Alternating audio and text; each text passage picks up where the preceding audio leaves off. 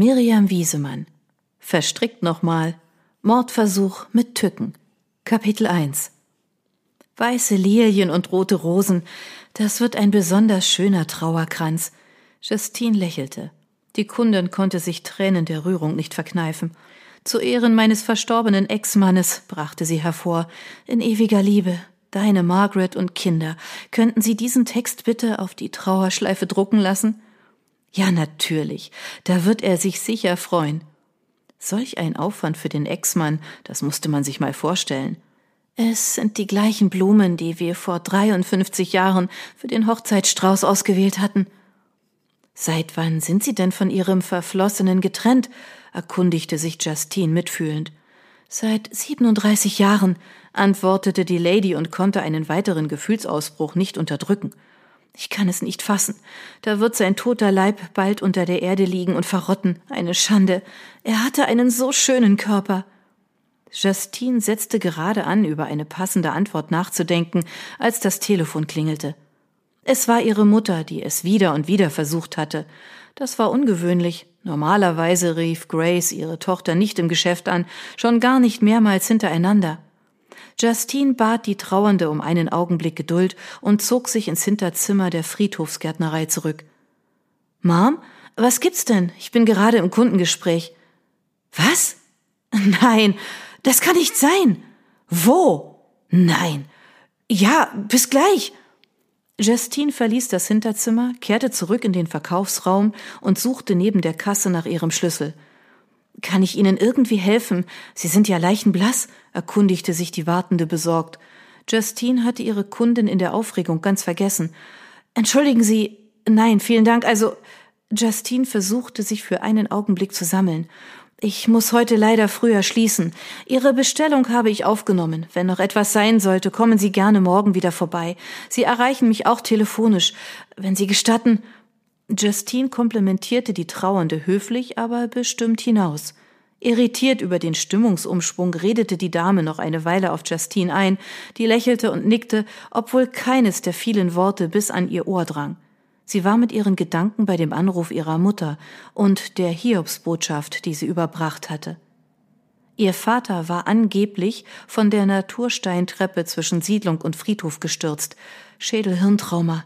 Wie konnte das passieren? Kapitel 2 Das hübsche Eigenheim, in dem Justine gemeinsam mit ihren Eltern und ihrer Grandma Emily seit vielen Jahren wohnte, lag nur wenige Minuten von ihrem Arbeitsplatz entfernt in einer beschaulichen Siedlung gleich auf der anderen Seite des Friedhofs. Außer sich vor Sorge um ihren Dad lief Justine quer über die Grünfläche des Areals, bis sie über ein kleines Holzkreuz stolperte. Das war gestern noch nicht da gewesen, oder? Wo genau befand sie sich überhaupt? Sie hatte sich verlaufen. Das war ihr noch nie passiert. Sie kannte jeden Quadratmeter ihres Friedhofs und in seiner Umgebung in und auswendig. Nun stand sie zwischen der Familiengruft der Gudglings, dem Doppelgrab ihres Großvaters William und der neu angelegten Urnenwiese.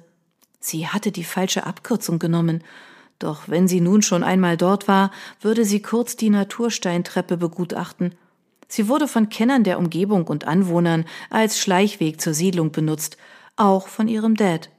Jeden Tag auf dem Weg zur Arbeit und auf dem Rückweg nach Hause spazierte er durch das kleine Waldstück über diese Treppe, die am Rand des Friedhofs entlang führte, unweit von Williams letzter Ruhestätte. Justine betrachtete die flachen Stufen und lief eine nach der anderen ab. Sie waren weder rutschig noch sonderlich verschmutzt, es lagen auch keine Gegenstände im Weg, über die man hätte stolpern können. Und selbst wenn es so gewesen wäre, ihr Dad kannte diese Treppe in und auswendig. Wieso sollte er derart unglücklich ohne jeden Grund gestürzt sein? Es war seltsam. Irgendetwas stimmte nicht. Sie ließ von ihrer Untersuchung ab und eilte nach Hause. Ihre Mom stand ganz aufgelöst vor der offenen Haustür. Ihr Kleid wehte im Wind und eine Strähne ihres zurückgesteckten brünetten Haares hatte sich über ihre Lippen gelegt. Sie sah aus wie die Protagonistin eines französischen Liebesfilms. Grace schien Justine sehnlichst erwartet zu haben. Hinter ihr zeigte sich Justines Grandma Emily in ihrer Lieblingsreiterhose, die sie immer noch gerne trug, obwohl sie ihren Reiterhof schon lange verkauft hatte und kaum noch mit Pferden in Berührung kam. William ist gestürzt, rief Emily Justine schon von weitem zu. Nein, Peter ist gestürzt, entgegnete Grace außer sich. Peter, mein Mann, verstehst du, Emily? Dein Mann, der William, ist doch schon lange tot. Justine sah ihre Mom vorwurfsvoll an. Sprich nicht so mit ihr, sie kann doch nichts dafür, verteidigte sie ihre geliebte Grandma, deren fortschreitende Demenz ihr sehr zusetzte. Was ist denn nun eigentlich passiert? Grace rang nach Worten. Ich weiß nichts genaueres. Peter ist von der Treppe neben dem Friedhof gestürzt. Seitdem ist er bewusstlos. Ein Krankenwagen war da und ein Polizist, der das Ganze kurz protokolliert hat. Er sagte, es gebe keinen Grund für weitere Ermittlungen. Es sei bedauerlicherweise offensichtlich ein tragischer Unfall gewesen. Emily weinte, weil es Peter, ihrem Sohn, offensichtlich sehr schlecht ging weil Grace sie wieder einmal schmerzlich daran erinnert hatte, dass William, ihr geliebter Mann, tot war, und weil sie wusste, dass sie sich verändert hatte. Sie war immer noch geistig fit genug, um sich im Klaren darüber zu sein, dass sie Dinge vergaß und durcheinander brachte. Das war schlimm für sie. Früher hatte sie alles im Griff gehabt. Das musste man auch, wenn man einen Reiterhof und eine Gaststätte zu leiten hatte. Sie war mit allem klargekommen mit wilden Pferden und betrunkenen Kerlen, die sich weigerten, ihren Pub zu verlassen. Die Kerle warf sie raus und die Pferde ritt sie ein. So einfach war das. Schmeiß den Kerl raus, rief sie plötzlich ganz in ihrer Vergangenheit als Gastwirtin aufgehend. Wen willst du denn rausschmeißen, Mom? Hier gibt's keinen Kerl mehr. Peter ist im Krankenhaus, auf der Intensivstation. Grace versuchte sich zu beherrschen, was ihr in ihrer Verzweiflung mehr schlecht als recht gelang. Im Krankenhaus? Das ist schlimm. Alle Krankenhausszenen ihrer langen Vergangenheit spielten sich vor Emilys innerem Auge ab und sie war völlig überfordert mit der beklagenswerten Situation. Nicht nur sie, auch Justine. Mutter Grace fuhr ins Krankenhaus und Justine blieb mit Emily und dem Chaos ihrer Gedanken zurück. Sie schloss die weiße Holztür hinter sich und machte es sich auf dem braunen Chesterfield-Sofa neben einem turmhohen Bücherstapel bequem.